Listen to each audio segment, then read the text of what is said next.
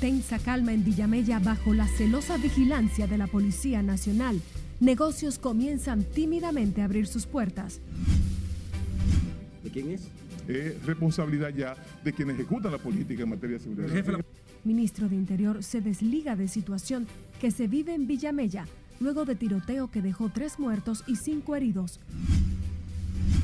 Dos muertos que incluye madrastra de mantequilla tras persecución por deudores en Sabana Grande de Boyá. Tarifa eléctrica podría elevarse el próximo año, lo adelanta el ministro de Energía y Minas, Antonio Almonte. Expresidente Hipólito Mejía está de acuerdo con retomar el voto y conteo manual para las próximas elecciones. Y presidente Luis Abinader anuncia inversión de más de 15 mil millones en programa de impacto del sistema educativo.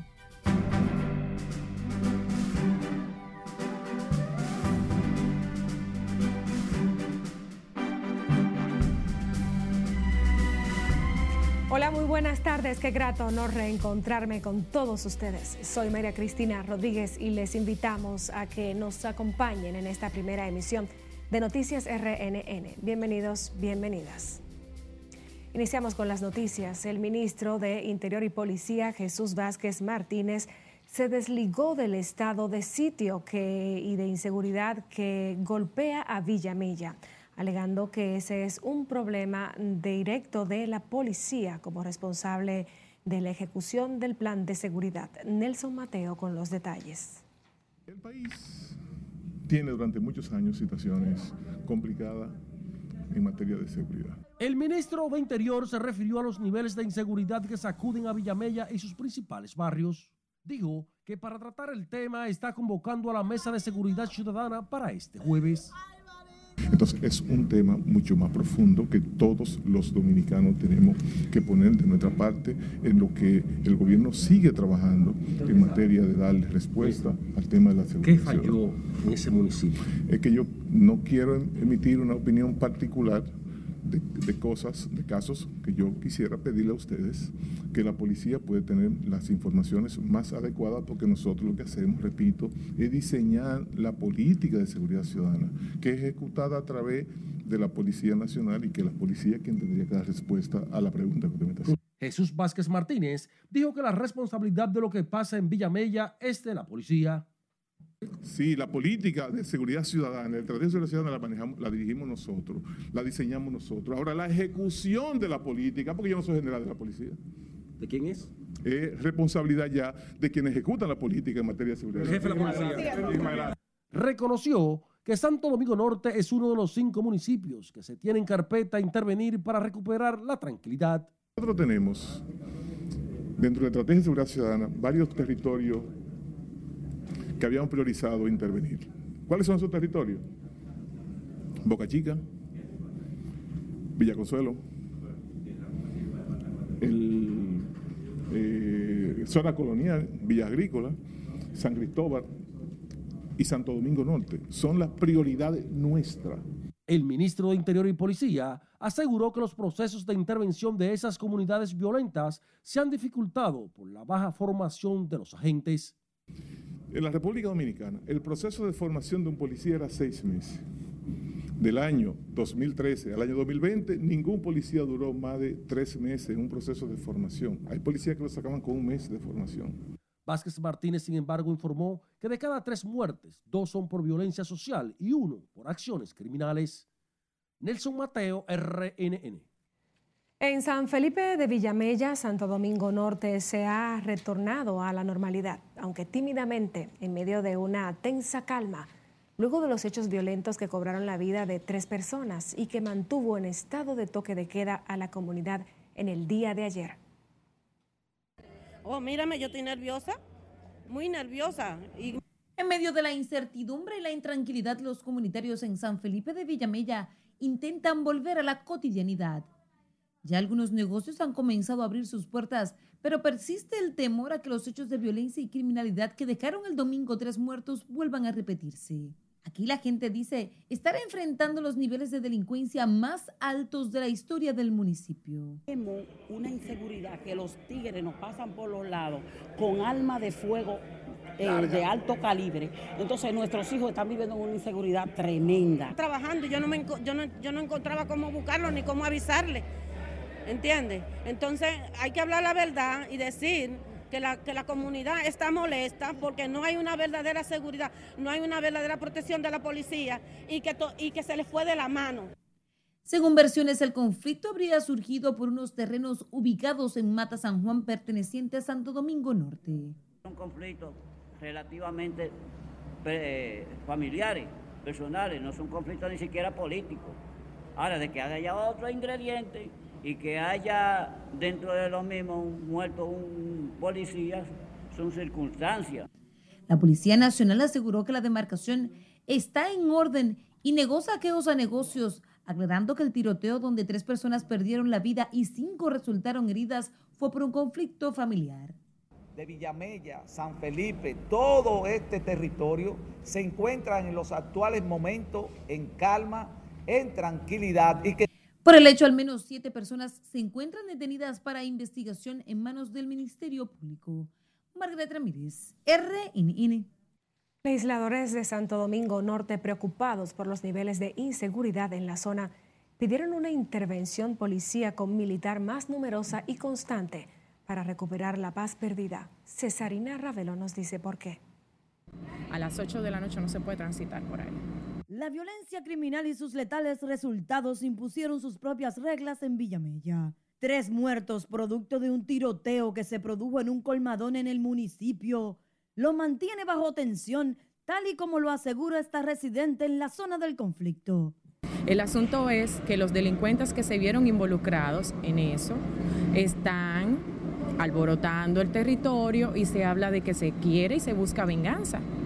La secuela del funesto enfrentamiento mantiene la docencia y comercio parcialmente cerrado y un patrullaje policíaco militar activo que para esta legisladora debe ser constante y más agresivo que ya ayer también, aparte de que ya tenemos tres, eh, fueron, hay algunos heridos y tenemos tres muertos y no queremos que vayan incrementando, queremos cuidar a Santo Domingo Norte, Villamella, esa zona que hay muchos niños. Otros legisladores del municipio bajo tensión reclamaron a las autoridades policiales imponer el orden perdido.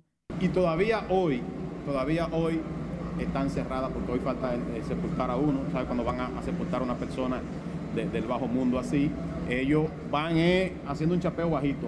Eh, todos los colmados que encuentran en la calle abiertos van saqueándolos a todos.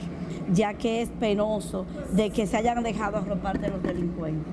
Entonces, el gobierno debe de tomar carta en el asunto, crear una comisión para que eh, investigue todos esos casos.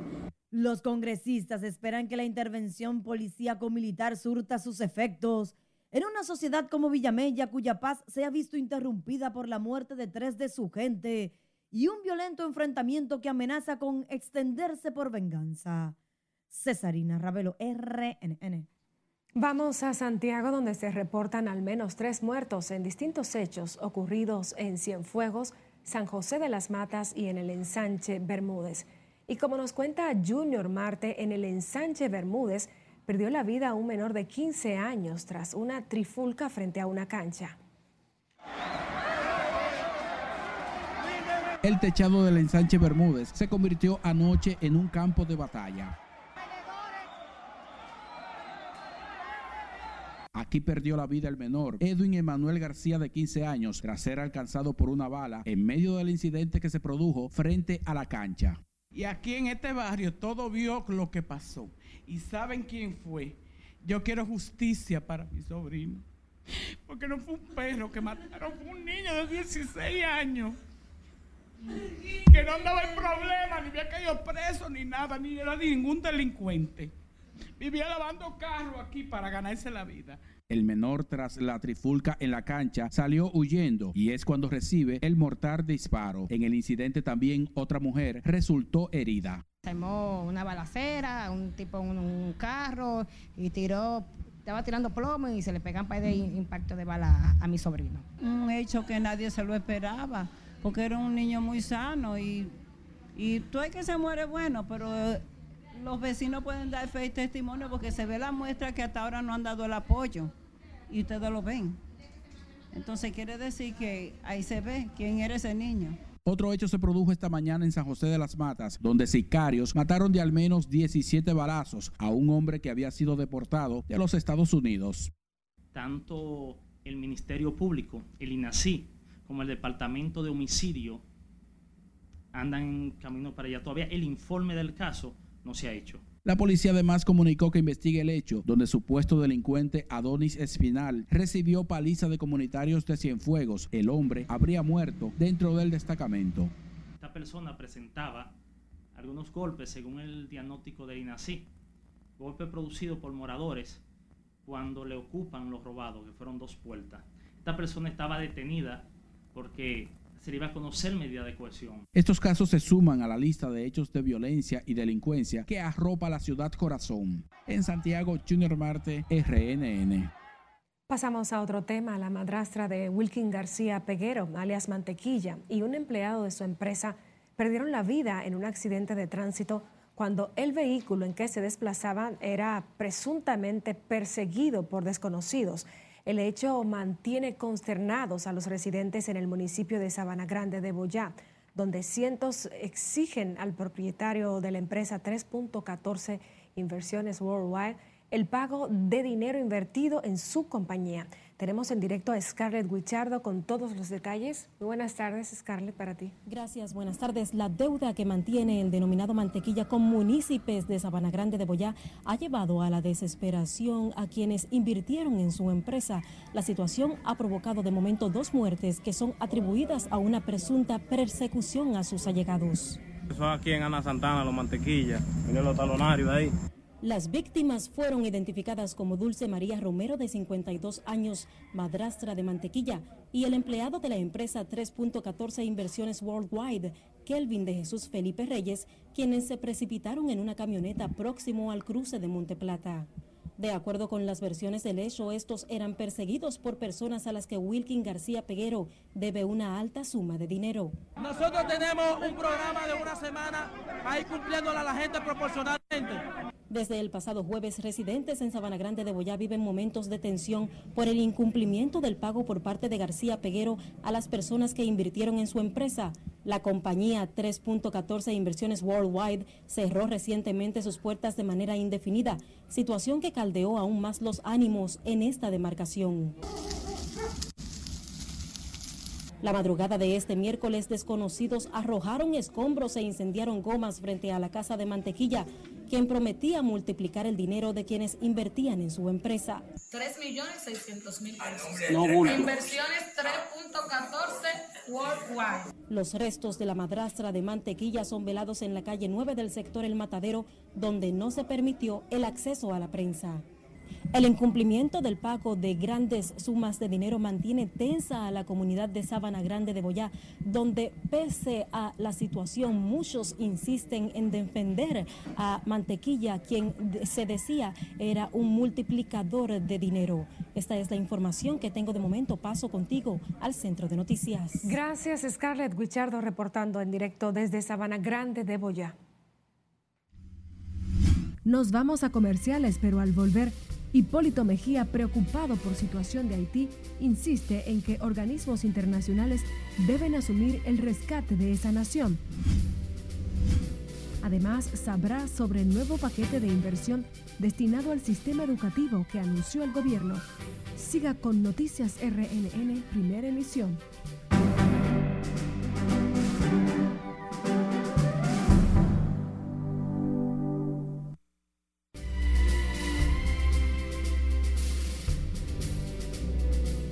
Retornamos con más. El Consejo de Seguridad de la ONU pautó una reunión extraordinaria a las 3 de la tarde de hoy, miércoles en Haití, para tratar la crisis de inseguridad que vive ese país agravado por un brote de cólera, mientras que la máxima representante de la ONU en Haití, Helen Lalaine, instó al Consejo de ese organismo a tomar decisión urgente ante la situación que vive el empobrecido país. Tenemos más en el resumen internacional. Los miembros del Consejo plantearon discutir una posible intervención armada de apoyo a las fuerzas haitianas para retomar la paz al país, que hasta ahora está controlado por grupos armados, e imponer sanciones a los responsables de la violencia, incluidos los líderes de las bandas. Helen Lalaine, máxima representante de la ONU en Haití, presentó un informe sobre las crisis política, social, económica y el terror que imponen las bandas armadas en todo el territorio, con capacidad para mantener bloqueada la principal terminal petrolera, elevando la crisis humanitaria a su máxima expresión. Con un brote de cólera que pone al desnudo el panorama catastrófico que se fusiona entre demanda de salud bajo el funcionamiento de los hospitales por la escasez de agua. Más de 100 migrantes haitianos fueron encontrados en una isla solitaria cerca de Puerto Rico. El grupo, compuesto por 60 mujeres, 38 hombres y 5 menores entre 5 y 13 años, fue detectado en la isla La Mona, según la secretaria del Departamento de Recursos Naturales de Puerto Rico, Anaís Rodríguez. La Organización Mundial de la Salud decidió hoy mantener la pandemia de COVID como una emergencia sanitaria internacional ante las incertidumbres que persisten, en particular la relativa a la evolución del virus, que podría mutar para ser más peligroso y evadir la inmunidad. La decisión fue recomendada por un grupo internacional de expertos que forma el Comité de Emergencia de la OMS. Las autoridades del Departamento Colombiano de Córdoba anunciaron una recompensa de hasta 40 millones de pesos, un equivalente a 8.864 dólares, a quien informe sobre el paradero de los asesinos del periodista y líder social Rafael Moreno, quien fue acribillado el pasado lunes en el municipio de Montelíbano. El ejército de Taiwán realizó un simulacro militar con fuego real para comprobar la capacidad de respuesta de sus tropas en un eventual ataque de buques y aviones de guerra por parte de China. El ensayo taiwanés se realiza en medio de las crecientes tensiones con Pekín, mientras congresistas estadounidenses ratifican apoyo de defensa a las autoridades taiwaneses. El presidente de Estados Unidos, Joe Biden, fue sorprendido deletreando desde un teleprompter la palabra punto en inglés en la URL de una web de la Comisión Federal de Comercio. Biden buscaba informar a la gente sobre cómo denunciar algún posible fraude en el marco de su programa de condonación de préstamos estudiantiles. En las internacionales, Cesarina Ravelo, RNN. Seguimos con más. El gobierno dominicano hará una inversión de más de 15 mil millones de pesos adicionales a lo presupuestado al Ministerio de Educación para intervenir más de 2 mil planteles a nivel nacional y otros proyectos anunció este miércoles el presidente Luis Abinader durante el lanzamiento del programa El impacto del sistema educativo.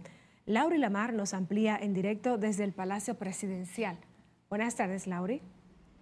Gracias, buenas tardes. Transferencia de recursos económicos, construcción de nuevas aulas y edificaciones deportivas son parte de los proyectos que anunció hoy el presidente Luis Abinader durante el lanzamiento del programa. Eficientizar el gasto público en educación.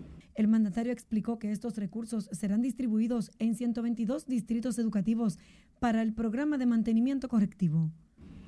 Eso significa que los directores de centro y los directores de distrito van a poder ya identificar los problemas en cada una de sus eh, escuelas y liceos y localmente arreglar cualquier situación que se presente o que esté afectando el buen desenvolvimiento de cada una de esas infraestructuras. El jefe de Estado también anunció el Programa Nacional de Inducción, dirigido a 24.333 nuevos docentes que ingresaron este año en el sistema educativo preuniversitario, con miras a mejorar la calidad de la educación pública. Este programa, que va a ayudar significativamente también a contribuir a la calidad de la educación, tiene un presupuesto de 816 millones de pesos.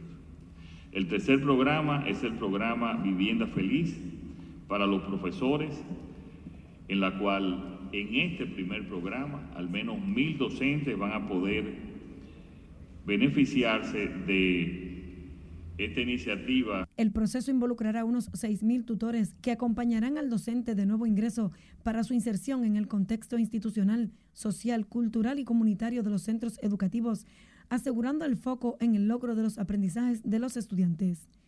El plan anunciado hoy por el presidente Abinader además incluye la instalación de 3.000 nuevas aulas para beneficiar a 75 mil niños con una inversión superior a los 11 mil millones de pesos para el año 2023.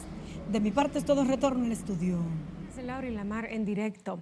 Profesores de la Universidad Autónoma de Santo Domingo iniciaron un paro indefinido de docencia en los centros regionales en demanda de aumento de los viáticos que les suministra la academia a los que viajan al interior, mientras advierten la huelga podría extenderse a la sede central y sumarse los empleados. dice Aquino, en directo desde la UAS, nos amplía. Muchísimas gracias y en efecto, esta paralización de los profesores en los subcentros de la UAS afecta a más de 80 mil estudiantes.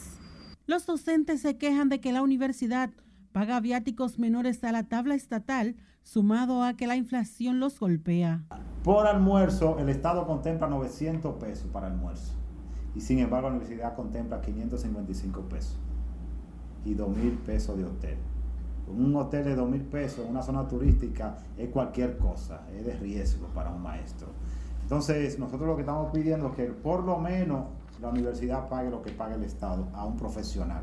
La Federación de Asociación de Profesores de la UAS advierte la huelga se agudizará si no tienen respuesta positiva. En este momento la docencia en la sede se mantiene, pero de no haber respuesta en las próximas horas o días, la federación estará reuniendo a los docentes, tomando nuevas acciones que podrían significar la paralización total de la universidad.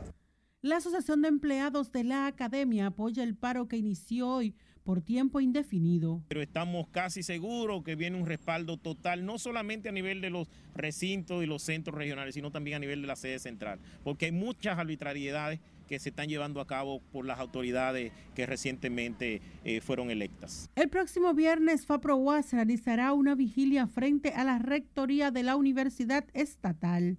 Este jueves, o sea, mañana a las 10, Asodemu también ha convocado a los empleados a una asamblea en la que no descartan unirse a los profesores en esta huelga. Por el momento son los detalles que les tengo. Ahora retorno con ustedes al set de noticias. Muchísimas gracias, Siledis Aquino, en directo desde la UAS. Postulantes que aprobaron el concurso de oposición en San Juan simularon un mercado en las instalaciones del Ministerio de Educación, donde demandaron ser designados en las plazas vacantes. Julio César Mateo nos dice más. Los profesionales de la educación protestaron simulando vender diversos productos frente a las oficinas de educación en San Juan. Porque sí hay, hay plaza, y nosotros exigimos que nos nombren, que nos den nuestra plaza, que por ley no ganamos. Lamentaron que a casi un año de haber aprobado el concurso, se ven precisados a mendigar lo que en Buena Lid han ganado. Ya nosotros no podemos exigirle a nuestros niños que vayan a la escuela, porque lo primero que nos hartan es que nosotros somos profesionales y no estamos trabajando, que para qué estudiar. Narran que han agotado una serie de acciones para ser designados en el Ministerio de Educación sin obtener resultados positivos. Y ya estamos cansados de tanta espera. Es injusto que después de ir a un concurso de oposición, que lo exige la ley, pasamos nuestro concurso, a nosotros no se nos haya tomado en cuenta. Han violado el orden de la calificación, ya hemos mostrado pruebas a la prensa de las violaciones. Han nombrado el distrito 0205 de primaria, una persona con 76 y una persona con 77. Deploraron la actitud asumida por los funcionarios locales del Ministerio de Educación, quienes se niegan a recibirlos, alegando que no tienen potestad para resolver el problema. No sé qué es lo mal que hemos hecho nosotros para que nos den, nos ignoren tanto como lo han hecho estas autoridades de no salir a informar, de no salir a decir qué están haciendo por los que estamos en el banco de elegible. Ya estamos cansados, como han dicho nuestros compañeros. Pero no vamos a detener nuestra lucha, vamos a seguir luchando. Los postulantes calificaron de abusivo que mientras quienes aprobaron el concurso están desempleados, las autoridades educativas estén contratando a profesionales que ni siquiera han participado en el proceso evaluativo. En San Juan de la Maguana, Julio César Mateo, RNN. El expresidente Hipólito Mejía calificó como acertada la decisión de la Junta Central Electoral de volver a utilizar el voto y conteo manual para los comicios del 2024. Nuestra compañera Margaret Ramírez nos tiene más detalles de este y otros temas que abordó el ex jefe de Estado. Veamos. A mí no me disgusta eso, ¿eh? Porque esos aparatos han jodido mucho el país. El expresidente Hipólito Mejía se refiere a los equipos del voto automatizado utilizados por la Junta Central Electoral en las fallidas elecciones municipales del 2020. Con ello justifica la decisión del Pleno de retornar al voto y conteo manual para los comicios municipales, congresuales y presidenciales del 2024. Eso no es un avance, ¿no? Eso fue, hubo mucho, mucho cuestionamiento. Pero bueno, yo, yo tengo fe en la, en la Junta y la dirección de la Junta que tome su medida después de oír a todo el mundo. En otro orden, abordando la crisis e inestabilidad en Haití, el exmandatario insistió en que los organismos internacionales deben asumir el rescate de esa nación, considerada como una bomba de tiempo. Canadá, Francia y Estados Unidos que enfrenten ese muerto que es fundamentalmente de ellos. Ese es un muerto que nos toca a nosotros, pero no tenemos que hacernos, hacernos cargo de eso, ¿no? El exmandatario además se refirió a la situación de incertidumbre que se vive en Villamella, Santo Domingo Norte. Hay, hay medidas y hay autoridades para eso, que, que actúen las autoridades y, y con respeto a la dignidad humana. El exmandatario fue abordado por los medios luego de disertar como orador invitado en el marco de la deudécima conferencia anual de ministros de minería que se desarrolla en la República Dominicana hasta el próximo 20 de octubre. Margaret Ramírez, RNN.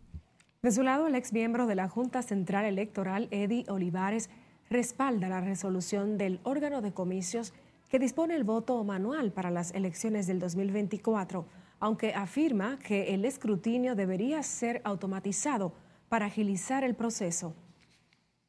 Todo lo otro debería estar automatizado, pero en un proceso en el que se cumpla con todos los requisitos eh, de pruebas, de, porque todo lo que se hace en materia electoral automatizado tiene que pasar por un proceso de auditoría, de, de, de planes pilotos para comprobar que funciona, de, de pruebas de, la votación, eh, porque ahí no se puede cometer errores. Entonces, todo lo automatizado tiene que ser con base sólida. El también coordinador ejecutivo del Partido Revolucionario Moderno dijo que la escogencia de Abel Martínez como virtual candidato a la presidencia por el PLD no representa una amenaza para la posible reelección del presidente Luis Abinader, ya que en estos momentos la disputa es entre los partidos de oposición por alcanzar el segundo lugar. Nos vamos a comerciales cuando retornemos más de la actualidad. Recuerde que usted también puede enterarse por nuestras redes sociales, por nuestro portal web, por el canal de YouTube, enviarnos sus denuncias e imágenes por nuestra cuenta de WhatsApp o escuchar nuestras jornadas informativas por las distintas plataformas de audio.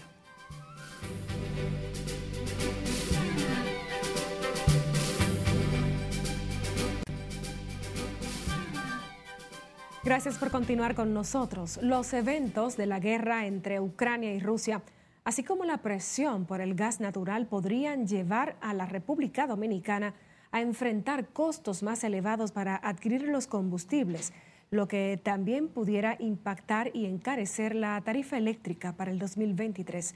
Margaret Ramírez nos dice por qué. Lo que sí puede tener el riesgo de un poco más cara la energía el ministro de Energía y Minas, Antonio Almonte, aseguró que la República Dominicana es uno de los países que ha mantenido mayor estabilidad en cuanto a los precios de la energía eléctrica, pero que será difícil salir ileso de la crisis mundial que vive el sector. Con ello explica que aún no se puede establecer un monto ante el posible aumento de la tarifa para los consumidores en el 2023, ya que eso dependerá de los precios de los combustibles. Tampoco vamos a salir completamente indemne, ileso de esta crisis mundial, siendo nosotros un país que ni tiene carbón, ni tiene petróleo, ni tiene gas natural. Es, es un país netamente importador. La vicepresidenta y coordinadora del Gabinete Eléctrico, Raquel Peña, dijo que trabajan para garantizar el suministro y abastecimiento del gas natural en el país. Y precisamente estamos haciendo lo que hay que hacer, lo propio, y es pues eh, buscar eh, que realmente nosotros podamos conseguir como país tener la cantidad suficiente al mejor precio. Afirman que el gobierno a través del gabinete eléctrico trabaja para garantizar al pueblo abastecimiento y buenos precios. Dominicano y el sector que está conduciendo el sector eléctrico de República Dominicana trabaja todos los días con todos los esfuerzos por garantizar al pueblo dominicano dos cosas, abastecimiento pleno de electricidad y un precio que pueda ser, eh, eh, que sea adecuado. Hacer lo que sea necesario para que toda la ciudadanía pueda recibir energía eléctrica a un precio que realmente sea eh, acorde con lo, lo que realmente está pasando. Raquel Peña, vicepresidenta y coordinadora del Gabinete Eléctrico, y Antonio Almonte, ministro de Energía y Minas, hablaron en estos términos al participar en la clausura de la decimasegunda Conferencia de Ministerios de Minería de las Américas, donde fue reconocido el expresidente Hipólito Mejía por sus aportes al sector minero. Margaret Ramírez, RNN. La Asociación Dominicana del Cemento admitió que el alto costo de ese producto frenó ese tipo de inversión en el país aunque el gobierno proyecta obras por más de 20 mil millones adicionales en obras públicas para el próximo año. Nelson Mateo con los detalles en directo. La construcción a lo largo de los últimos años se ha convertido en el principal sector de la economía dominicana.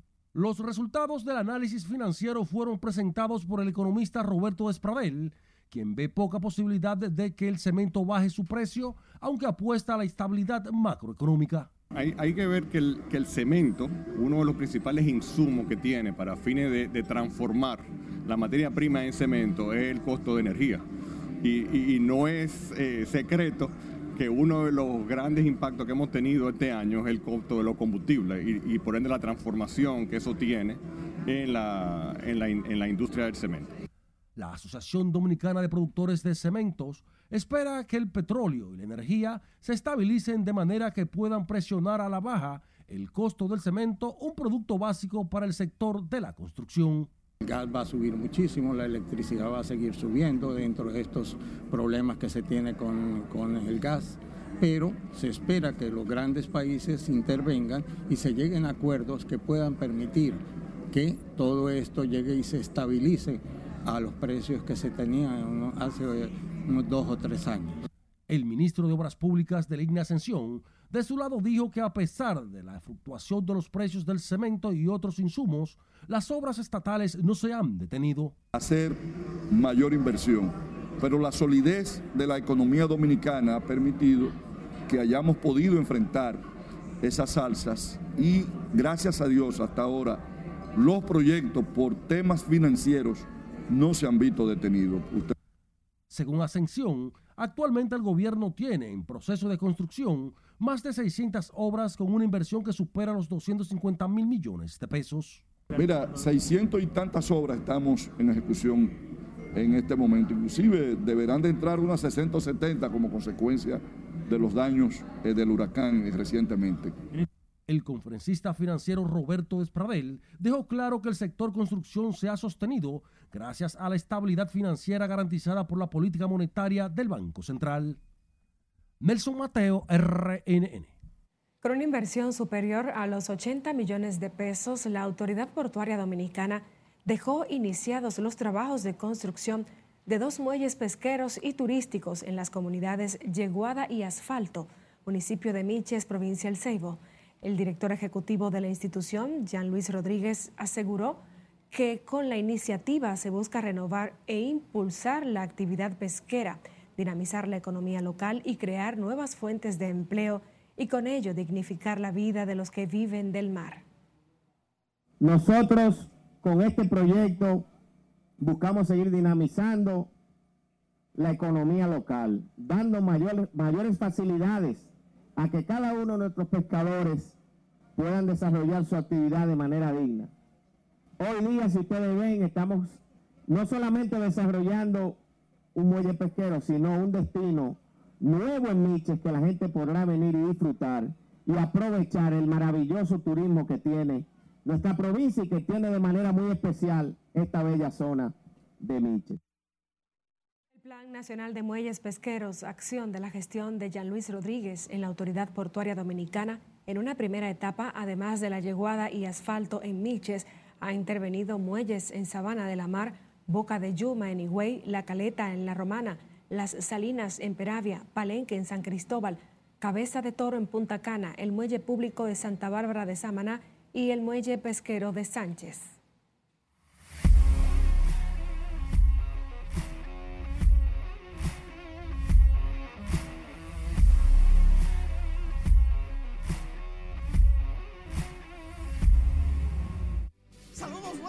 Iniciamos la entrega deportiva hablando del béisbol invernal de la República Dominicana, tres partidos en la fecha número 4 del actual torneo dedicado a Don Tomás Troncoso, los Tigres del Licey, con Charles Leblanc, el antesalista que pegó cuadrangular, le ganó a los gigantes dos carreras por una, siguen invictos, Orlando Caliste sigue dando cuadrangulares, es el segundo de la campaña, 3 por 0 las Águilas le ganaron a los Toros y a las Estrellas aguantaron el empuje de los Escarlatas y los derrotaron siete carreras por seis. Brillaron las estrellas en el estadio Quiqueya Juan Marichal, los Tony Barreiro, los juegos de la UAS comienzan este viernes, versión 41, 1700 atletas, 16 disciplinas a la carga.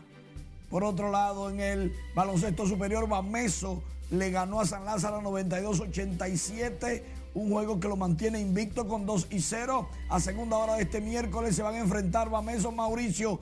Vamos a ver quién se queda con la supremacía a la mitad del round robin porque Mauricio le dio una pelita a huella del siglo en las grandes ligas.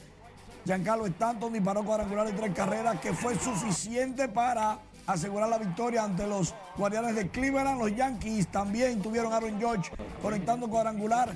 Hoy comienza la serie Houston Yankees a las 7 y media. Los Phillies picaron delante con Bryce Harper y Kyle Schwarber conectando cuadrangular 2 por 0. Cuatro hits solamente en, esos, en ese juego entre San Diego y Phillies. Boston le ganó 126-117 a Filadelfia. Al Horford solo 6.5 rebotes estas y otras informaciones en nuestra página web. Ahí está la crónica de Stephen Curry y los guerreros de Golden State que le ganaron a los Lakers 30, más de 30 puntos para LeBron y para Curry. Las informaciones son muy, pero muy detalladas. Recuerden nuestras redes sociales, Noticias RNN, para que la disfruten siempre. María Cristina, bienvenida. Sigo contigo. Muchísimas gracias, Manuel, y contigo despedimos esta primera emisión de noticias. Muy buenas tardes a todos y a todas.